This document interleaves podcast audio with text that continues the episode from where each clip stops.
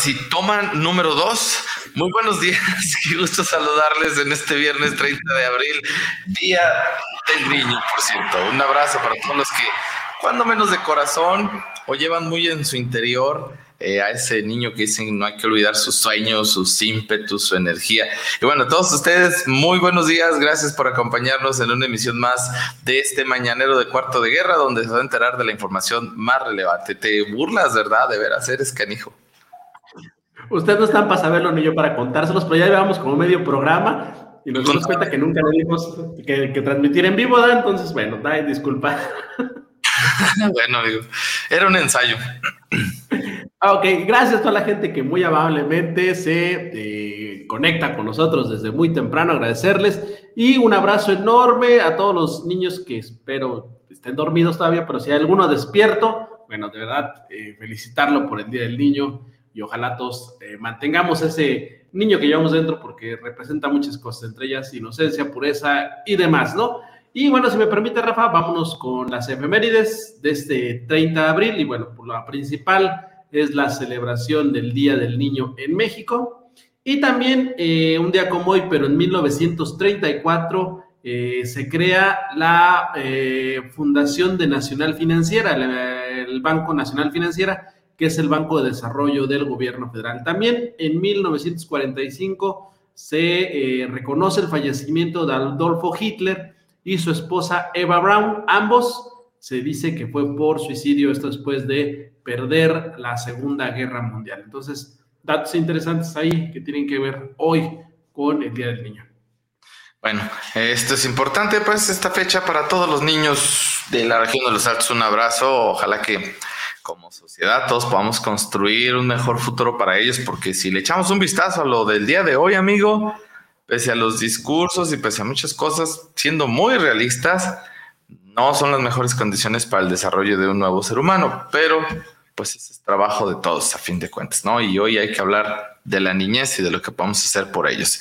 Bueno, déjame te platico cómo andan eh, los temas del dólar, por ejemplo, cómo anda la divisa estadounidense en este 30 de abril. Mira, estamos arrancando con 20 pesos 6 centavos, 20 pesos 6 centavos. Así es que, bueno, ahí tiene usted el costo por eh, dólar peso mexicano, ahí en las finanzas. Y bueno, hablemos también del tema de las gasolinas, amigo. Ha estado entre los 20, 50, la Magna, y los 21, 78, 21, 98, la Premium.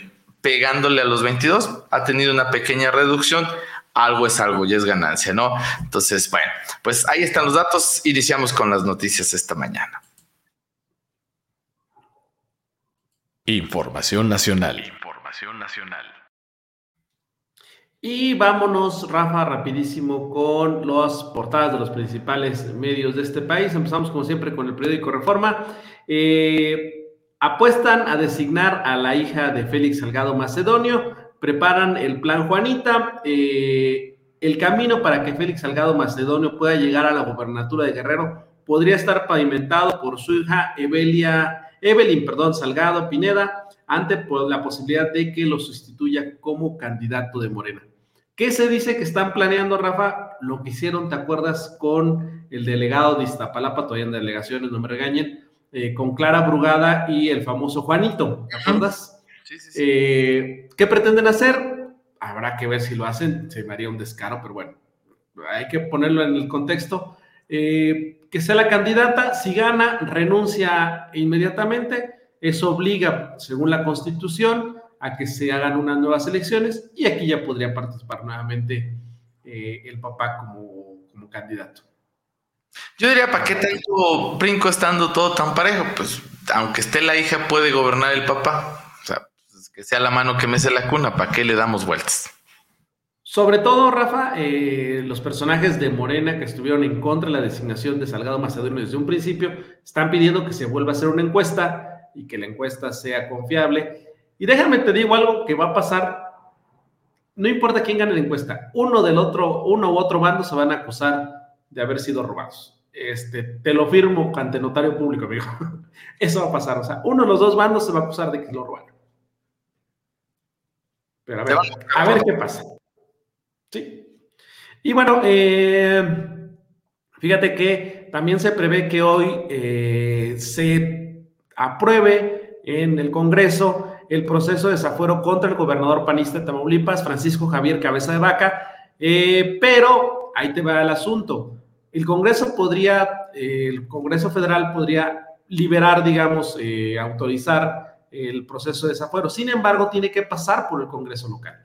En el Congreso local hay mayoría panista. Entonces el Congreso podría decir, ¿sabes qué? Muchas gracias, pero no lo apruebo. Y entonces quedarse eso ahí entrampado. Entonces también un dato ahí interesante que pues va a pasar en las próximas horas. Eh, importante, fíjate que ayer ya el presidente dijo que presentará una iniciativa, Rafa, que buscará eh, desaparecer los órganos autónomos, entre ellos el INE, y pasarle el INE al Poder Judicial. Eh, tras el revés del INE, al bajar a los candidatos de Morena a la gubernatura de Guerrero y Michoacán, ayer el presidente Andrés Manuel López Obrador planteó que el instituto pase a ser parte del Poder Judicial, pues considera que actualmente no es un órgano verdaderamente autónomo. Eh, híjoles, yo qué te digo, amigo regresarle. ¿Qué sería autónomo en este país realmente? O sea, yo, mi opinión muy particular, y lo digo así, como, como servidor Rafael Hermosillo, si hay una institución que no está funcionando de manera adecuada, que es perfectible, bueno, simplemente ayúdala a llegar a su propósito. Eh, es como muchos males, ¿no? Pues no es córtale ya de tajo y vuelves a hacer algo de cero con los mismos principios deficientes, los mismos fundamentos deficientes y la historia se va a volver a repetir con otro nombre si tú gustas, con otra gente si tú quieres. O sea, aquí el punto es hacerlo mejor, ¿no? Perfectible. Este, y si tienes, por ejemplo, los elementos, sobre todo, Adrián, los elementos para decir que algo no está dentro de señálalo, sé muy puntual, pero no digas nada más que no porque no se cumplió el capricho el gusto de algún político. Eh, a mí eso es lo que se me hace delicado, o sea, si no hay de manera muy puntual eh, un señalamiento que lo puedas probar, que lo puedas argumentar, lo otro pues queda en politiquería nada más. Sí, además es que supeditar un órgano electoral a un poder se me hace un error porque ya lo vivimos durante 70 años, se les olvida, pero antes eh, organizaban las elecciones la Secretaría de Gobernación y por eso, sí, siempre ganaba el PRI y recordar que Bartlett hizo un fraude ahí enorme porque tenían el control, entonces regresarle el control al gobierno no se me hace la mejor idea, pero bueno, habrá que ver qué pasa. Inclusive en este tema, eh, Rafa, eh, Muñoz Ledo, quien es miembro del Partido Morena y quien fue presidente de la Cámara, eh, dijo que eh, anunció que constituirá un frente amplio en defensa de la Constitución que impulsará junto con académicos, juristas, jueces, periodistas, intelectuales y ciudadanos interesados en defender eh, los órganos autónomos. En entrevista, Muñoz Ledo manifestó su preocupación por el rumbo que está tomando el actual gobierno, en el que se ven tendencias peligrosas de concentrar el poder. Así lo dijo él, y es una persona, Rafa, que ha mm, militado todos los partidos igual que muchos, pero que siempre se ha mantenido como muy congruente eh, en sus opiniones y a pesar de que está hoy en Morena, no está de acuerdo en este tipo de situaciones. Él fue el primero que defendió la ampliación del periodo de Saldívar, siendo parte de los miembros de Morena y aparte de que intentó ser eh, presidente del partido, nomás que ahí eh, ganó la elección este, Mario Delgado. Pero bueno, hay un dato interesante que dentro de las voces dentro de Morena ya se habla de defender esta parte. Vámonos rapidísimo con el Universal, amigo. Suman 70 asesinatos vinculados al proceso electoral, Rafa. De total eh, de estos 70, Rafa, 82 de los homicidios fueron en el ámbito municipal. En los estados eh, con más casos son Veracruz, Guanajuato, perdón, Oaxaca. Este, muestra un estudio de Dantal. Entonces, eh, importante el dato, ¿no? Desde septiembre del 2020 al 25 de abril de este año, 70 personas vinculadas al proceso electoral en curso han sido asesinadas en México. Increíble el número, pero bueno, eh, me queda igual que tú, amigo, no supe ni qué decir. Pues es que en este país donde todos los días recibimos noticias de ese tipo, amigo, de verdad ya no sé qué decir ni qué pensar, ¿no? O sea, nos ha rebasado el tema de la seguridad con mucho. Y fíjate que un dato eh, que habla de lo complicada que ha sido la pandemia. INEGI eh, ayer presentó su informe. Nueve de cada diez mujeres que perdieron su empleo durante la pandemia, Rafa, eh, no han podido recuperar el mismo, o sea, eh, porque cerraron las empresas por cualquier cosa, pero nueve de cada diez, Rafa, no han podido recuperar su empleo, en el caso particularmente de las mujeres. Entonces, dato contundente de cómo sigue complicada la economía, ¿no? Y para complementar esta parte, eh, te comento lo que dice el financiero. Economía mexicana tiene un parón en seco. El Producto Interno Bruto avanzó apenas 0.4% en el primer trimestre del año, de acuerdo con la estimación oportuna del INEGI. Eh, después de que había avanzado, Rafa, en los dos periodos, en los dos trimestres anteriores, el 3.3 y el 12.4, Rafa, eh, este trimestre apenas el avance es del 0.4%, que habla, eh, según datos del propio INEGI, pues de un parón en seco la economía. Es decir, avanzó en cuanto se reaperturó todo, pero una vez que ya se reaperturó, hasta ahí llegó el avance. Parece que, que se detuvo, entonces habrá que ver también cómo va caminando la economía en los próximos meses, que estos serían, son los meses, digamos que, de mayor fortaleza económica históricamente, pero bueno, pues a ver qué, qué pasa con este tema. Entonces, eso sería, Rafa, lo más importante de las noticias a nivel nacional. Muy bien.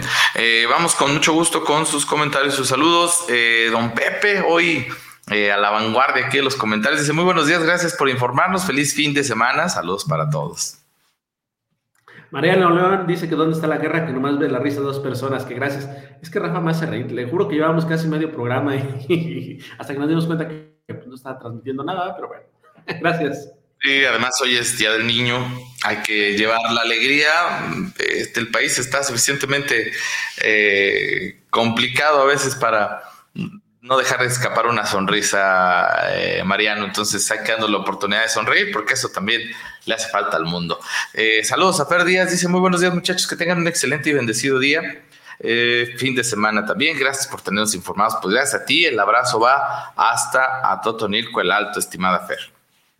Aparte es viernes, ya se vale, amigo. Eh, Marilena Orozco Aguirre, buenos días desde Querétaro y feliz Día del Niño, en especial a mis dos nietas. Saludos, ahí está el saludo a sus dos nietas. Un abrazote. También nos dice Celina Lupercio, felicidades niños, saludos desde San Luis Potosí, felicidades a todos.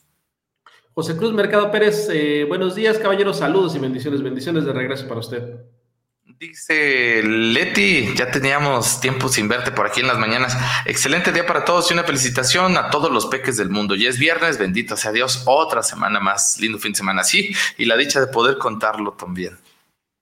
José Vargas Delgadillo, buenos días para ti. Y nos dice Fer, precisamente, feliz día para todos los niños. Que así sea y que así la estén pasando sobre todo. Información estatal. Información estatal. Vámonos con la información más relevante en el estado de Jalisco. Eh, notas periodísticas de esta mañana señalan que ya hay quejas contra el gobernador del estado porque algunos eh, activos políticos dicen que pese a veda electoral, pues se está aprovechando para hacer campaña de parte del gobernador de Jalisco, quien ha presumido algunas obras y por su parte la administración del gobierno del estado afirma que solo son actividades de supervisión. O sea, que solamente están haciendo eh, trabajo de seguimiento. Eso dicen ellos, ¿no? Aunque están vigentes las restricciones que prohíben difundir propaganda de obras, acciones de gobierno, el gobernador de Jalisco no ha suspendido sus giras para supervisar los proyectos de su administración. Según el artículo 41 constitucional, durante el tiempo que comprendan las campañas electorales, debe suspenderse la difusión en medios de comunicación social de toda propaganda gubernamental. Sin embargo, la administración estatal niega que las giras y videos difundidos en las redes sociales del mandatario violen esta disposición. En el área de comunicación social de la administración estatal se argumentó que los videos no son propaganda oficial, pues no se difunden por canales institucionales y añadió que su propósito es informar de las actividades de supervisión y no promocionar logros. Mira, amigo, yo te lo digo y se los digo a varios de aquí de la región que andan haciendo más o menos lo mismo. ¿Qué necesidad? O sea, si no lo pueden hacer, ¿para qué hacen algo bueno que tiene toda la cara de tener otras intenciones? ¿Qué necesidad? Yo digo, no lo hagas y ya, así de sencillo, ¿no? Porque no nomás el gobernador, ¿eh? desde el presidente de la República y hasta los presidentes municipales le han este, jugado al vivo con esas cosas. Y hay pruebas en todas las redes sociales, pero bueno. Sí, sí, sí. Yo qué te digo. Por otra parte, bueno, pues se lista la entrega de útiles escolares, amigo, ante el posible o ya cacareado regreso a clases, después del tema de la vacunación de los docentes, eh, planeando que, se pueda regresar a clases, ¿no? Eh, concluyendo pues la, la, educación virtual, ya se trabajó y se está revisando la logística para la entrega de mochilas, uniformes y zapatos también en este año. Eh, dice que es una prioridad que el programa pueda tener un alcance universal, señaló el gobernador del estado, y pues se hizo una supervisión también de cómo va el armado de estos paquetes, donde se lleva pues eh, todas estas herramientas para que los estudiantes de educación básica en Jalisco puedan tener para el siguiente regreso a clases estos eh, útiles escolares, ¿no? Incluyendo también, te decía, eh, los uniformes, y los zapatos. Entonces, bueno, se está trabajando en ello. Eh, buscan replicar a propósito modelo de Jalisco para vacunación en otros estados. Consideran que ha sido todo un éxito el tema de inoculación para los docentes. En este caso, la dosis que se ha estado aplicando en estos días es la de Cancino.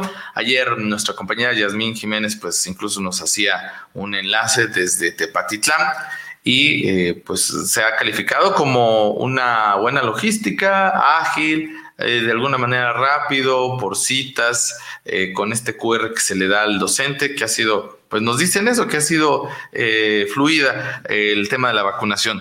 Por cierto, reaccionan 20 a las vacunas, dice Mural. Dicha cifra de casos graves representa apenas el 0, el punto 001% de los inmunizados. En Jalisco, la vacuna contra el COVID-19 ha causado reacciones adversas graves en 20 personas que incluso han requerido hospitalización.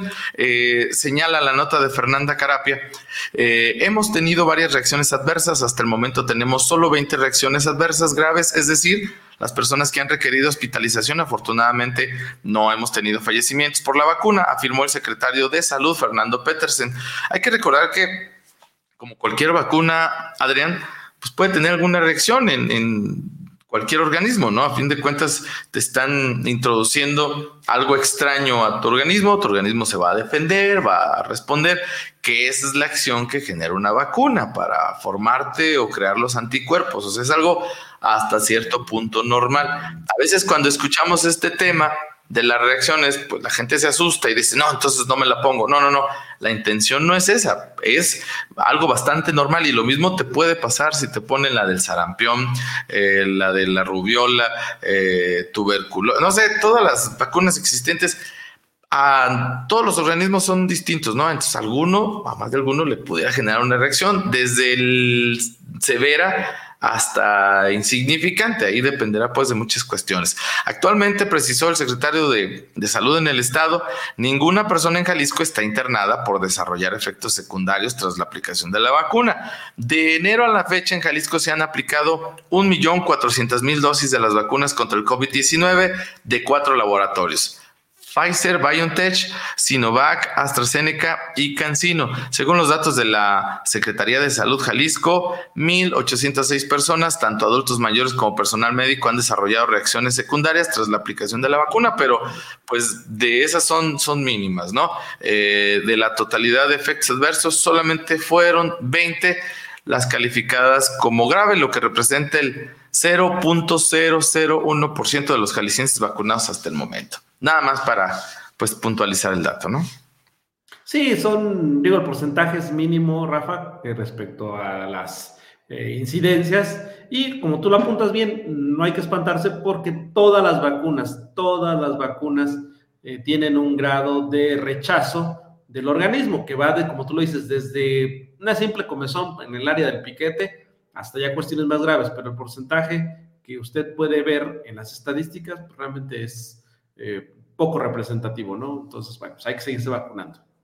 Y bueno, un, un escándalo que se está meciendo sobre la Universidad de Guadalajara con uno de sus uh, funcionarios tiene que ver con lo que te voy a platicar a continuación. La nota es de mural de Rebeca Pérez Vega. Londres, París, Las Vegas, Nueva York, Los Ángeles y Miami son algunos de los destinos a los que ha viajado el director del Centro Cultural Universitario, por sus siglas CCU, Mauricio de Font Reul dice con cargo a la Universidad de Guadalajara. Desde el 2014 el funcionario universitario ha realizado 99 viajes oficiales con cargo al presupuesto de la UDG por motivos de trabajo, en comilla la nota, que han costado 1.6 millones de pesos, de acuerdo con información obtenida vía transparencia. Con ese dinero se pudo haber, dicen, pagado casi dos años de publicaciones de la revista literaria Lubina. Antes de la pandemia, el directivo del CCU fue a París para visitar museos y para reunirse con representantes de lujo como Luis Buitrón y en ese itinerario se gastó 176.960 pesos. En 2019, por ejemplo, gastó 54.402 pesos en un viaje a Miami para reunirse con directivos de la New Art Delays Alliance y Miami Beach Art y con empresarios inmobiliarios para gestionar recursos privados para el CCU. Mural publicó en esta semana que el funcionario universitario tiene un adeudo por la solicitud de 42 boletos de avión a la agencia Sevilla Sol Viajes por un monto de 446 mil pesos. Hay una denuncia penal incluso ya interpuesta desde 2016 y una solicitud de orden de aprehensión en su contra, caray. The Phone Reulx ha argumentado que estos viajes eh, se solicitaron a título personal, pero la agencia ha argumentado que el funcionario utilizó el nombre de la casa de estudios para adquirir los boletos. Vamos a ver en dónde termina este asunto sobre este millonario itinerario, eh, donde en un solo viaje el director del Centro Cultural Universitario pues gastó casi los 200 mil pesos, amigo, y se me hace barato.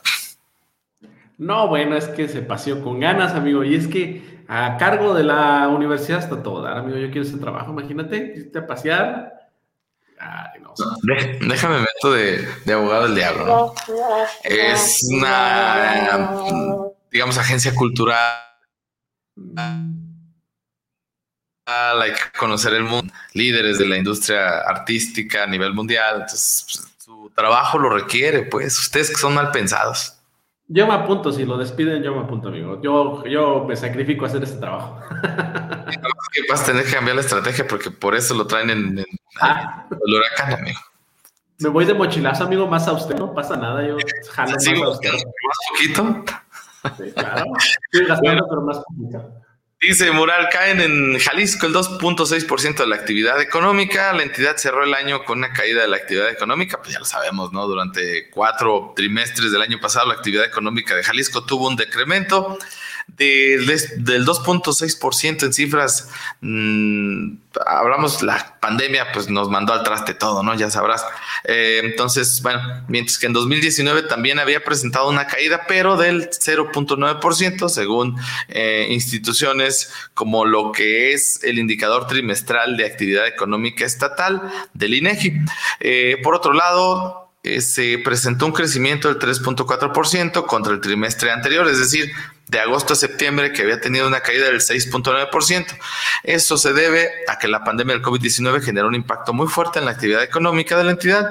Incluso se podría considerar más grave que la que se tuvo en 2008, expresó Nora Ampudia, experta en economía y académica de la Universidad Panamericana. Bueno, es que el tema de la pandemia trastocó pues todo, la salud, eh, la inversión, la empresa, eh, la vida pública, la religión, bueno, todos los sectores. Dime tú cuál, cuál se escapó. Bueno, el médico, ¿verdad? Me refiero no a los doctores, eh, me refiero a la producción de cubrebocas, de gel antibacterial. Ellos sí, pues digamos que fueron de los pocos que pudieron tener algún beneficio, pero de ahí más, pues la mayoría nos, nos fuimos al traste, ¿no? Sí, realmente todos los sectores se vieron muy afectados, salvo el médico, amigo, que te diré que quizás eh, los dueños no, pero la población le sufre también con ese tema, ¿no? Sí, era lo que, lo que te mencionaba, ¿no? Bueno, eh, y antes de, terminar, pues tenemos que hablar, desafortunadamente, de la seguridad. Hoy en la información estatal te darás cuenta que pues la nota también la da Tepatitlán, ¿no? Tiene que ver con los hechos ocurridos el día de ayer en una de las zonas de este vecino municipio al nuestro, que si gustas, pues ahorita en el apartado de información local lo abordamos para no, eh, no adelantarme. Mm, lo que también trasciende esta mañana es la búsqueda de una mujer policía de la zona metropolitana, en este caso de Guadalajara, fue privada de su libertad y bueno, ya la están buscando, ¿no? Estamos hablando de Virginia Muñoz, tiene 40 años, tez blanca y mide unos 69 de estatura, vestía pantalón de mezclilla, blusa lila con la leyenda Night Dance, tiene tatuajes en el hombro, eh, en la mano derecha y en el pie izquierdo y no se sabe de su paradero de esta mujer. Eh, sus familiares acudieron a la comisaría del Polígono 9, que es donde Virginia laboraba, a solicitar ayuda, pero pues compañeros dice, ni los altos mandos han acudido a ofrecer apoyo, qué triste, ¿no?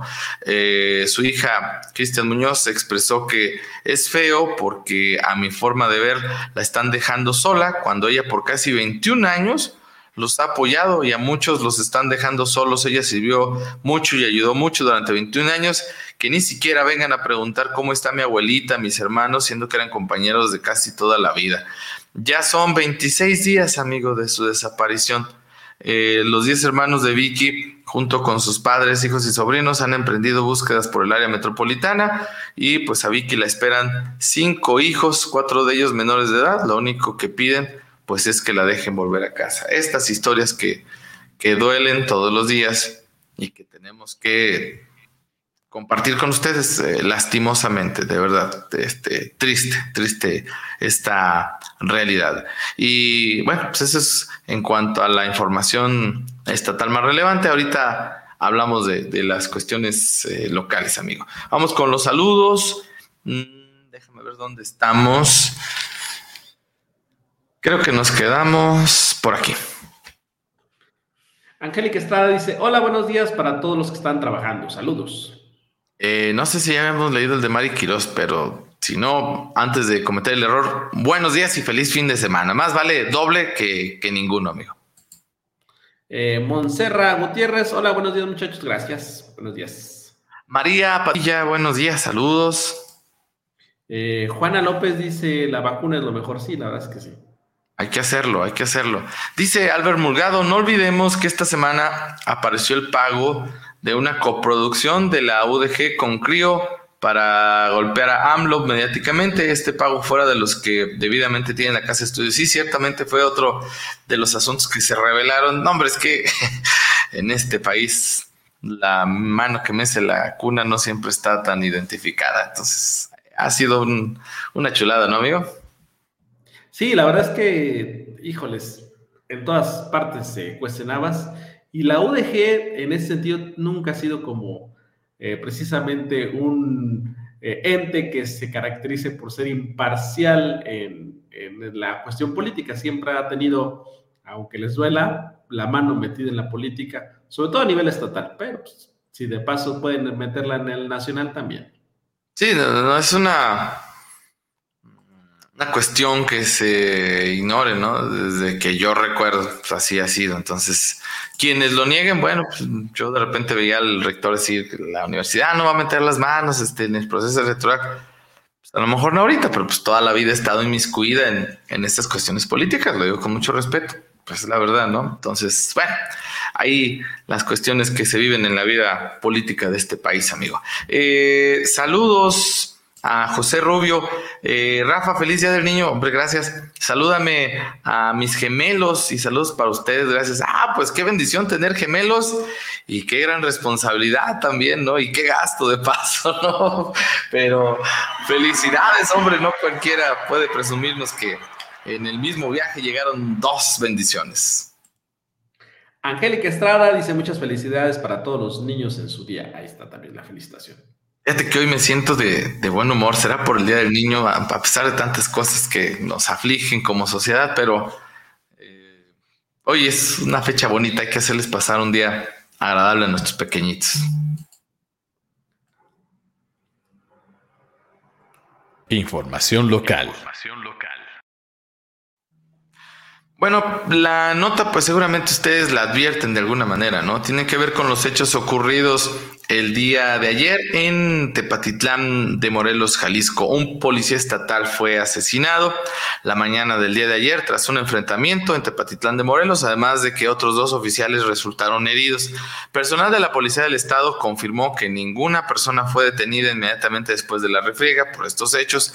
El tiroteo tuvo lugar minutos antes de las 11 de la mañana por calles como Río Balsas, al cruce de Río La Duquesa, en la colonia Jardines de la Ribera. Según el testimonio de los policías, los tres circulaban en un recorrido de vigilancia en la zona cuando unos sujetos los atacaron así, amigos, sin más ni más, de manera sorpresiva, con armas de grueso calibre, dos vehículos en color negro, este, que se les acercaron eh, y sin mediar palabra, bueno, pues iniciaron el ataque certero, ¿no? El cuerpo del agente fallecido quedó debajo de una camioneta donde se había parapetado, o sea, para protegerse, pues, para eh, buscar un escudo que le ayudara. Sin embargo, pues eh, los delincuentes lograron quitarle la vida. Los policías estatales ahuyentaron a los agresores y pidieron apoyo de la corporación, la cual desplegó personal por tierra y por aire en un helicóptero de la Secretaría de Seguridad de Jalisco para implementar un operativo en toda la región. Al sitio estuvimos ahí, lo viste tú, acudió personal de la Guardia Nacional, del Ejército y de la Policía Investigadora como refuerzos para participar en el operativo. Uno de los dos agentes que sobrevivieron es comandante. Ambos fueron trasladados por personal de instituciones de emergencia de la zona de Los Altos, ahí de Tepatitlán, y quedaron hospitalizados. Fueron trasladados incluso a bordo de un helicóptero. La secretaria informó que inició el acompañamiento de los familiares del policía asesinado. Ayer, el gobernador del estado incluso eh, eh, compartió en sus redes sociales un mensaje que eh, palabras menos o palabras más, pero entre otras cosas dijo que no los van a detener, que esto es para amedrentarlos, pero que van a seguir adelante con, con esta lucha y que, bueno, pues las familias de este policía caído recibirán todo el apoyo del gobierno del estado para pues acompañarlos en este difícil, difícil momento. Pero eh, decía el gobernador, con coraje, pero también con firmeza, le decimos a esos delincuentes que su cobardía que hoy nos arrebató un compañero no nos va a detener, sino todo lo contrario, por honor y respeto a su memoria, no nos van a doblegar. Eh, triste esta situación es, Adrián, que, que nos, toca, nos toca ver y que nos toca experimentar aquí en la región de los Altos, donde ya hemos tenido pues algunos hechos de esta naturaleza y Tepatitlán pues no se ha salvado de la ola de violencia también, como tampoco Arandas, como tampoco otros municipios pues de la región alteña, ¿no? Triste, pero pues ahí está lo que vivimos todos los días.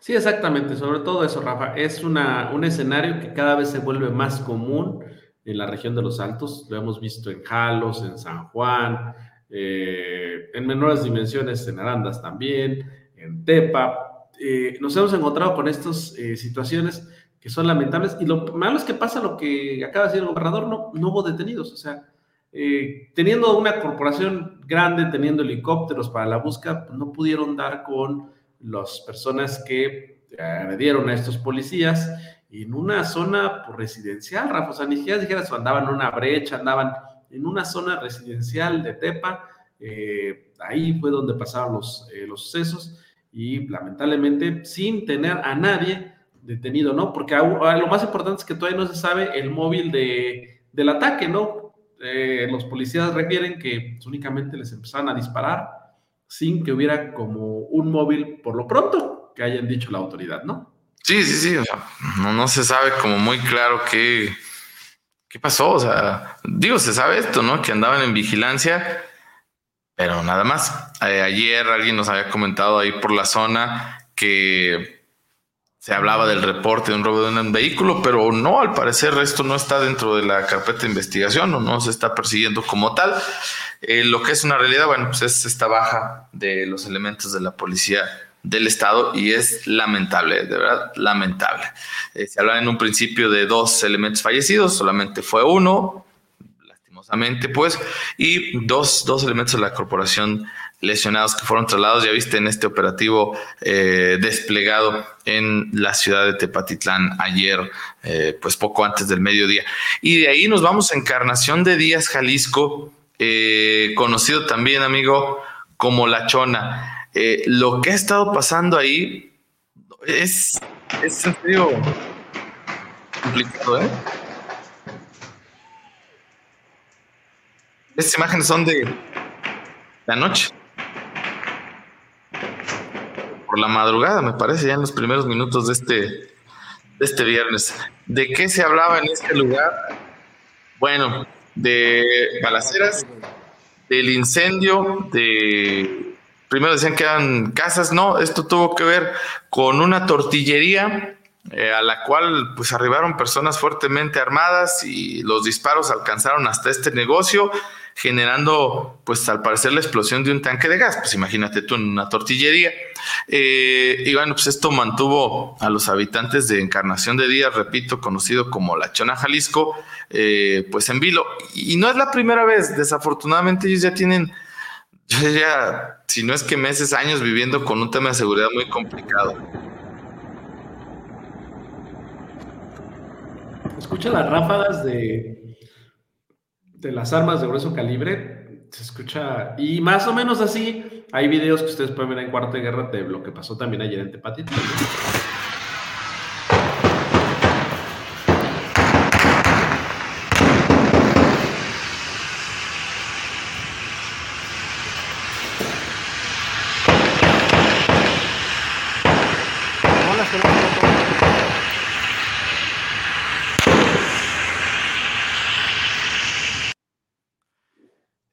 ¿Cómo se puede vivir así en, una situación como esta? De veras, no, no lo sé, amigo. Es que complicado eh, estar en, una zona donde pues, no puedes llevar tu vida tranquila, tu vida en paz, ¿no? Por temor a una refriega, por temor a un, a un hecho de esta naturaleza. Y repito, el caso de Encarnación de Díaz, desafortunadamente no es nuevo, es una zona que está caliente, que constantemente tenemos noticias de este tipo. Entonces, lamentable de verdad, este, la guerra que se vive, porque yo no le puedo llamar de otra manera. Si tú te fijas, estás ahí en un campo de batalla, ¿no? Entonces, esto ocurrió ayer también en Encarnación de Díaz, o ya, ya por la noche, en los primeros minutos de este viernes, en temas de, de seguridad, ¿no? Sí, hay muchos eh, municipios, Rafa, donde lamentablemente pues parece ser que la autoridad no tiene el control. Perdóneme que lo diga, pero así es, ¿no? Este, lo tienen otras personas el control y así es. Y fíjate que, por ejemplo, me llama la atención comunicados como los de algunos gobiernos, como el de TEPA ayer, que únicamente dicen condenamos el hecho. Pues yo creo que más que condenar el hecho, que lo condenamos todos, es qué voy a hacer para que no vuelva a pasar o qué estoy haciendo para que no vuelva a pasar. Pero ahí entiendo que decir, es que esa es responsabilidad del Estado, es responsabilidad de la Federación. Y con eso de levantarse la bolita, ¿quién es el responsable? Pues los ciudadanos seguimos quedándonos en medio de una irresponsabilidad de los tres niveles de gobierno, que bien fácil dicen, es que no me toca a mí, le toca al otro, ¿no? Y el otro dice, es que a mí no me toca, le toca al otro. Y entonces, como ninguno le toca, los ciudadanos seguimos en medio de esta situación. Nos toca ver escenarios como los de ayer de La Chona, como los de Tepa, y ciudadanos que no tenemos nada que ver con el asunto, quedamos en medio de esta refriega. Imagínate estas personas de la tortillería, Rafa, que nada tenían que ver. Una bala les eh, acaba su patrimonio, ¿no?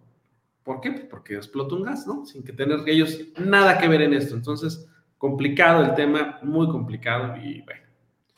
Sí, te queda el ciudadano, se queda el ciudadano en la total indefensión. Esa es la palabra, amigo, esa es la palabra. Nos quedamos en total indefensión mientras anda la rebatinga ahí, y bueno, pues el ciudadano, tú muy bien lo apuntas, se queda, se queda en medio, así, literal. ¿eh? Sí, y bueno, en otros temas, Rafa, platicarte que el Colegio de Arquitectos de Tepatlán llevó a cabo un ensayo de un foro eh, con los candidatos a diputados locales. Sin embargo, bueno, pues no tuvo, eh, pues, la atención que se hubiera esperado, no tuvo eh, no lograron eh, conjuntar a todos los actores que hubieran querido. Creo que son, si no me recuerdo, 11 candidatos a diputados locales, Rafa.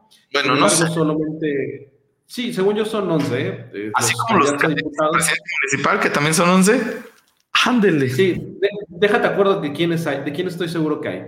Este, PRI, PAN, este, mm, PES, PT, Morena, por supuesto, Futuro de Kumamoto tiene partido, tiene candidato, se MC tiene candidato, ¿quién más, quién más, quién más?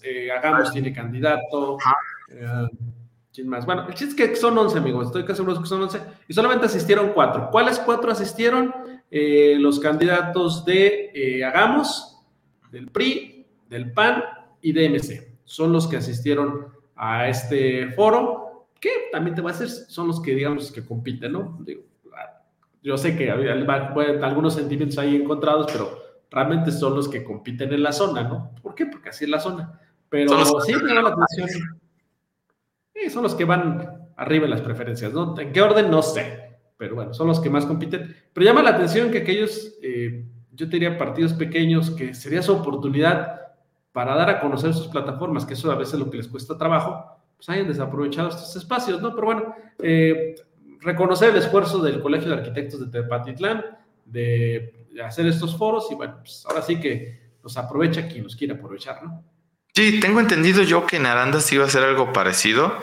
Digo, cuando menos no sé si ya iniciaron o están en proceso de, pero sé yo que el Colegio de Arquitectos de esta ciudad también en Arandas iban a hacer la invitación, aunque ellos de manera individual, cuando menos a los candidatos a la presidencia municipal, no sé si ya iniciaron, la verdad lo desconozco, pero sí sé que iban a hacer una invitación especial para ellos, para escuchar sus plataforma, su propuesta, que esto, como bien lo dices, Adrián, es un buen ejercicio. A veces lo que no alcanzamos a saber de todos los candidatos es la propuesta, lo que están encabezando, es interesante que en eventos como este tipo se reúnen y de manera eh, práctica, de manera sencilla, cada uno diga, a ver, para este sector o para este, para esta área, ¿no? En este caso hablando de los arquitectos, miren, la propuesta de obra pública es la siguiente, o las obras que necesita la región y que podríamos impulsar o gestionar son estas y mediante el intercambio de ideas se le pueda dar forma también a algunas propuestas que yo creo que todas pueden ser objeto de mejorarse, ¿no? O enriquecerse sobre todo.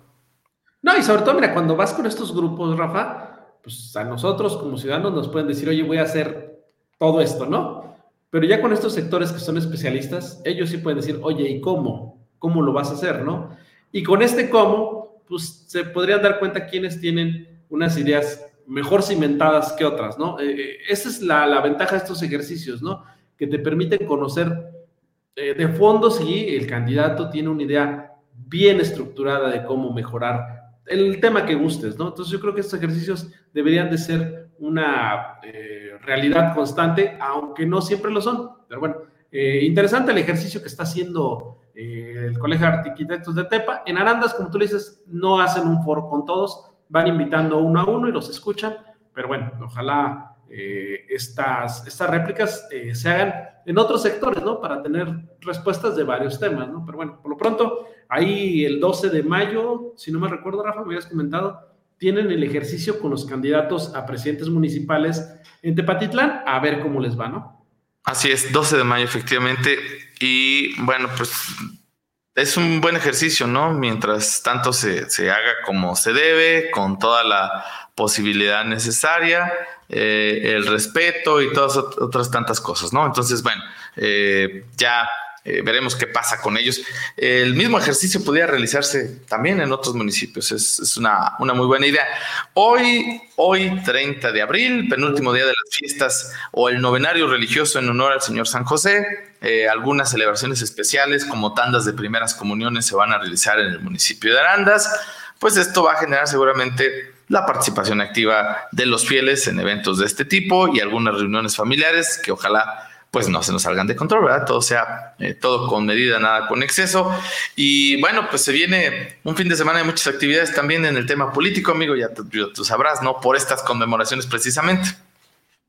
Sí, exactamente. Eh, seguramente todos los candidatos querrán eh, festejar o de alguna manera reconocer a los niños y después el Día de la Madre, después el Día del Maestro, amigo.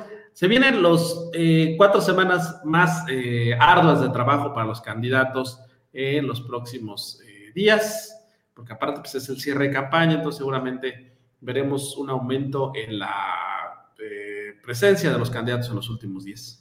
Sí, sí, sí, definitivamente. Entonces, bueno, es, es parte de, parte de. Eh, mm, creo que sería lo más relevante, ¿verdad? De este viernes. Tengo entendido que hay algunos eventos para, para festejar a los niños. Pues ojalá que la pasen bien y aprovechen, ¿no? Ahorita que, que se puede ya un poquito más digamos, tener soltura en las actividades eh, públicas, ¿no? Con mucho cuidado, sobre todo, con mucho cuidado. Sí, hay que cuidarse mucho, pero pues, hay que celebrar a los niños de la manera de lo posible, pero son el alma de las casas, entonces hay que celebrarlos. Mm, déjame ver dónde nos quedamos. Angélica Estrada, felicidades para todos los niños en su día. Eh, dice Albert Mulgado, Adrián, no se te olvide que el PRI utilizó muchas universidades estatales donde tenía gobernadores y ahí tuvieron mucha. Sí, acuérdate, Albert, tienes toda la razón. Acuérdate de la famosa estafa maestra que usaron universidades para sacar dinero. O sea, te, o sea, te digo que en todas partes se cuestionabas. O sea, todo mundo ha usado las universidades como puentes para sus cosas. Lucelva Varela, felicidades para todos los niños del mundo, en especial para mis hijos que son mis niños, mi niña y mis nietos. Bueno, saludos, abrazote. Everardo Barajas, excelente día compañeros y excelente fin de semana, igual para ti. Dice Lucelva Varela, para mis hermanos y hermanas y sobrinas y sobrinos. Albert Morgado dice Adrián, y algo peor, solo Bronco 2.0 en su función de gobernador vía redes sociales hace mención de este tema. Los presidentes municipales o quienes van por ese cargo ni lo mencionan. Rafa, imágenes y giros comerciales, ya viste en Salaya, Guanajuato, ¿sí? Así es. Rosy Gómez eh, Tejeda dice: Muy buenos días, Rafa y Adrián. Saludos, feliz día del niño para todos en este hermoso día. Dios los bendiga, que tengan un hermoso fin de semana. Evangelina Padilla Álvarez, buenos días. Sí, me quedé yo ahí esperando como. Eh, Albert Mulgado, bonus track, dice, ayer el Canelo Álvarez dio a conocer que uno de sus hermanos fue secuestrado es cierto. Y él tuvo que pagar el rescate, pues la parte de la policía no lo apoyó y en la parte de lo administrativo. Esto pasó también en Jalisco, uno más dice, pero al ser imagen pública puede darlo a conocer, pagar y después criticar. Y los demás ciudadanos, sí, es la bronca, ¿no? O sea, ¿con qué pagamos o cómo le hacemos? Y si bien nos va, que podamos recuperar a nuestro familiar. Sí, estos personajes tienen todo el apoyo, este, de alguna manera, ¿no? Pero imagínate un ciudadano que no tiene ni dinero ni respaldo, se le da más complicado. El restaurante dice un periodista dijo que iba a, que no iba a arriesgar el pellejo porque no había condiciones para ejercer su labor. ¿Por qué no se aplica lo mismo para los funcionarios municipales? Ellos tampoco pueden tener las condiciones contra este tipo de organizaciones. El problema es que su responsabilidad. Yo nomás digo eso, ¿no? Sí, yo nomás digo eso. Yo te diría, Ernesto, que ese es el pequeño detallito ahí. Que cuando tú asumes un cargo, como en este caso, eh, para un funcionario, hablemos de un presidente municipal, porque tú dices funcionarios municipales, la constitución te, para, no, para que no suene tan fuerte, no es que te obligue, te compromete o al tú aceptar al momento de la toma de protesta como presidente municipal, estás eh, estando de acuerdo, vaya, o estás aprobando que te vas a sujetar a lo que te pide la Constitución. No es algo que nos estemos inventando. La Constitución dice que un gobierno, ya sea federal, estatal o municipal, debe de garantizarle, fíjate bien, eso dice, palabras más, palabras menos, debe de garantizarle la seguridad a sus gobernados. Yo nomás lo dejo de este tamaño. ¿A qué voy entonces, Ernesto? Si los eh, funcionarios ya saben cómo está el asunto, pues yo lo pensaría dos veces si me aviento el tiro o no. Así de fácil. Eh, no es que eh, tengan las mismas condiciones o no se pueda aplicar. Cuando menos a un periodista, y a lo mejor lo dice por su servidor, porque yo lo dije hace unos días por fortuna, ¿verdad? No, no hay como, no hago ese juramento ante la constitución y digo que voy a vigilar, que además a mí no me toca proveer de seguridad a la gente, ¿verdad? Para eso hay una autoridad correspondiente y que recibe el dinero necesario para hacerlo, o, o que le falte, como ustedes gusten, pero... a mí la constitución no me sujeta a eso, me, da mi derecho de libre expresión y también me sujeta a las obligaciones que tengo de hacerlo de manera responsable.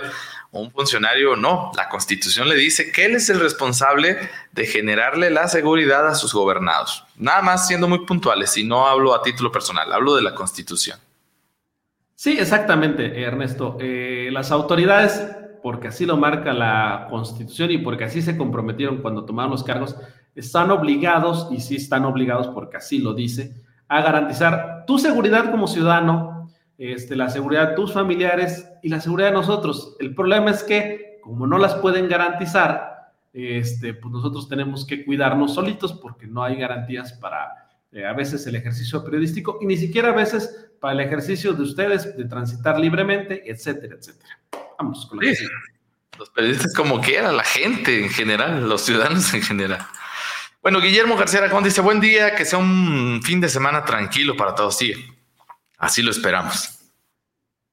Elizabeth Arriaga, buenos días y excelente fin de semana. Elena Torres, muy buenos días.